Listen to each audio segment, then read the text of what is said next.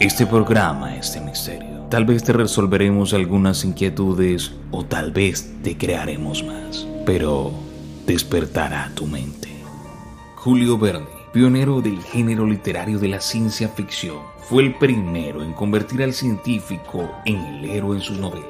A lo largo de su vida, escribió casi un centenar de novelas. Sus obras fueron las más traducidas, superando incluso a Agatha Christie. Estas obras eran un reflejo de los descubrimientos geográficos y de los avances e innovaciones tecnológicas. Pero, ¿quién era Julio Verne? ¿Cómo pudo adelantarse a su tiempo? Con tanta exactitud? ¿Cómo pudo descubrir todas estas innovaciones tecnológicas que se harían realidad en un futuro? como él, hace casi 150 años atrás, pudo hacer estas predicciones acerca de un futuro, como a través de sus libros de ciencia ficción nos iba narrando el futuro venidero de la manera más inteligente a través de sus libros. Estos son las predicciones de Julio Verne a través de sus libros.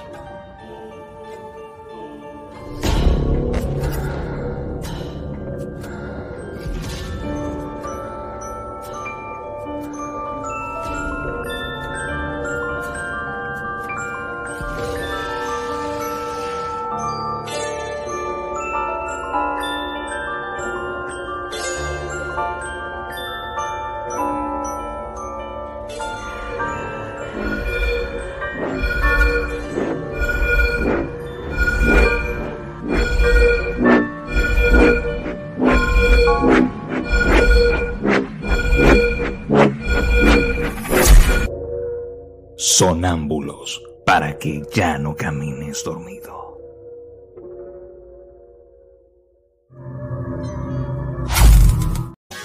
Una de las primeras predicciones que nos hace Julio Verne es a través de su novela 20.000 leguas de viaje submarino, donde el capitán Nemo, que es su protagonista, viaja a través del mundo por sus océanos en una nave llamada el Nautilus, el primer submarino una de las primeras predicciones de Julio Verne. Esta novela fue publicada en 1870 y el primer submarino apareció en 1884. Ambas naves eran eléctricas. ¿Cómo Julio Verne pudo vaticinar esto? ¿Cómo pudo saber esto?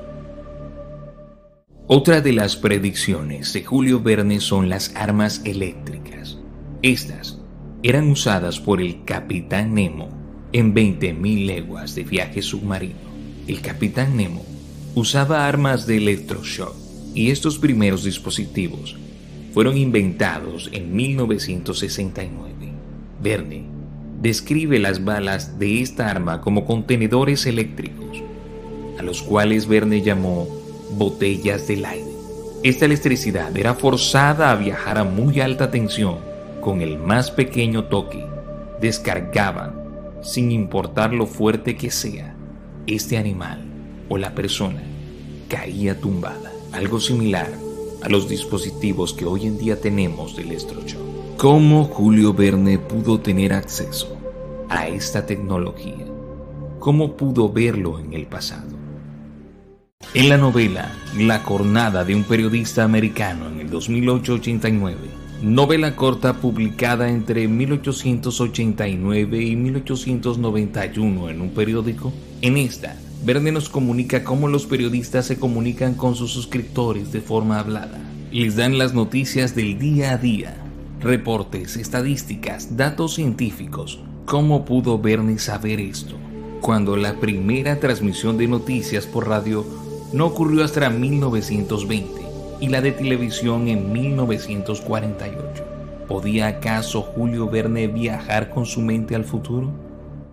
En esta misma novela, La jornada de un periodista americano, Verne nos describe el fonotelefoto.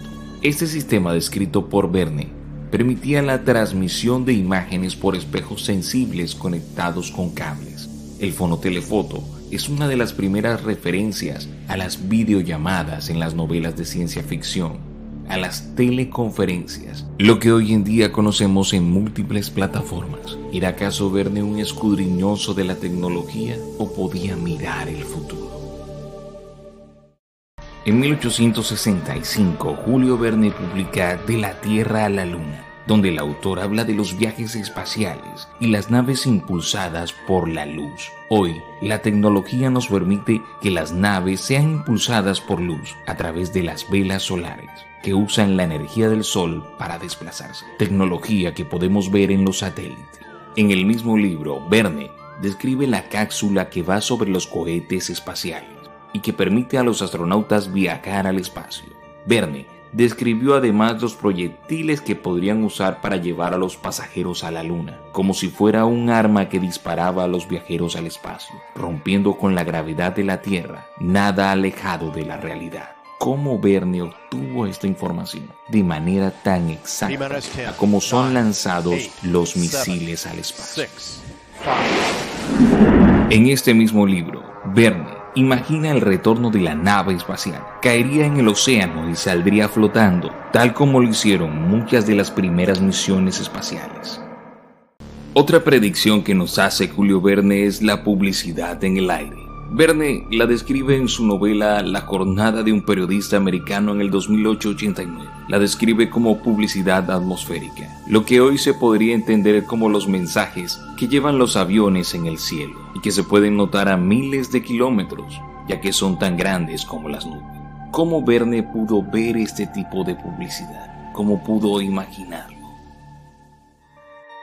Rubor el Conquistador, de 1886, novela de Julio Verne, en la que describe una embarcación llamada Albastros, con muchos mástiles sobre los cuales hay hélices que giran gracias a una maquinaria interna. Muchos expertos han dicho que esta es la descripción fehaciente del helicóptero. Sin embargo, cabe señalar que en este caso, antes de que Verne escribiera la novela, ya otros habían teorizado sobre la posibilidad de crear vehículos con hélice. Verne nos describía el moderno helicóptero. Parece increíble, pero es cierto. En 1863, Julio Verne escribe la novela París en el siglo XX. Esta novela trata acerca de un joven que vive en un mundo donde hay rascacielos de vidrio, trenes de alta velocidad, autobuses a gas, calculadoras, una red mundial de comunicaciones. Verne nos habla de algo parecido a un telégrafo mundial que si lo transportamos a nuestra época no podría ser otra que la Internet. La novela tenía un tono pesimista, de modo que Pierce Jules Hetzel, editor de los escritos de Verne, rechazó publicarlo. El manuscrito quedó guardado hasta que su bisnieto lo encontró en 1989. Esta fue publicada finalmente en 1994, una verdadera joya en la que Julio Verne describe el París de la actualidad con una precisión increíble. ¿Cómo Verne pudo saber con exactitud todos estos datos? ¿De qué manera pudo enterarse? ¿Era acaso un viajero en el tiempo? ¿O tal vez con su mente podía viajar y trasladarse al futuro? Si te gustó el video, danos un like, suscríbete a nuestro canal y comparte nuestro contenido con tus amigos. Esto nos ayuda a crecer más en nuestro canal. Esto es sonámbulos para que ya no camines dormido.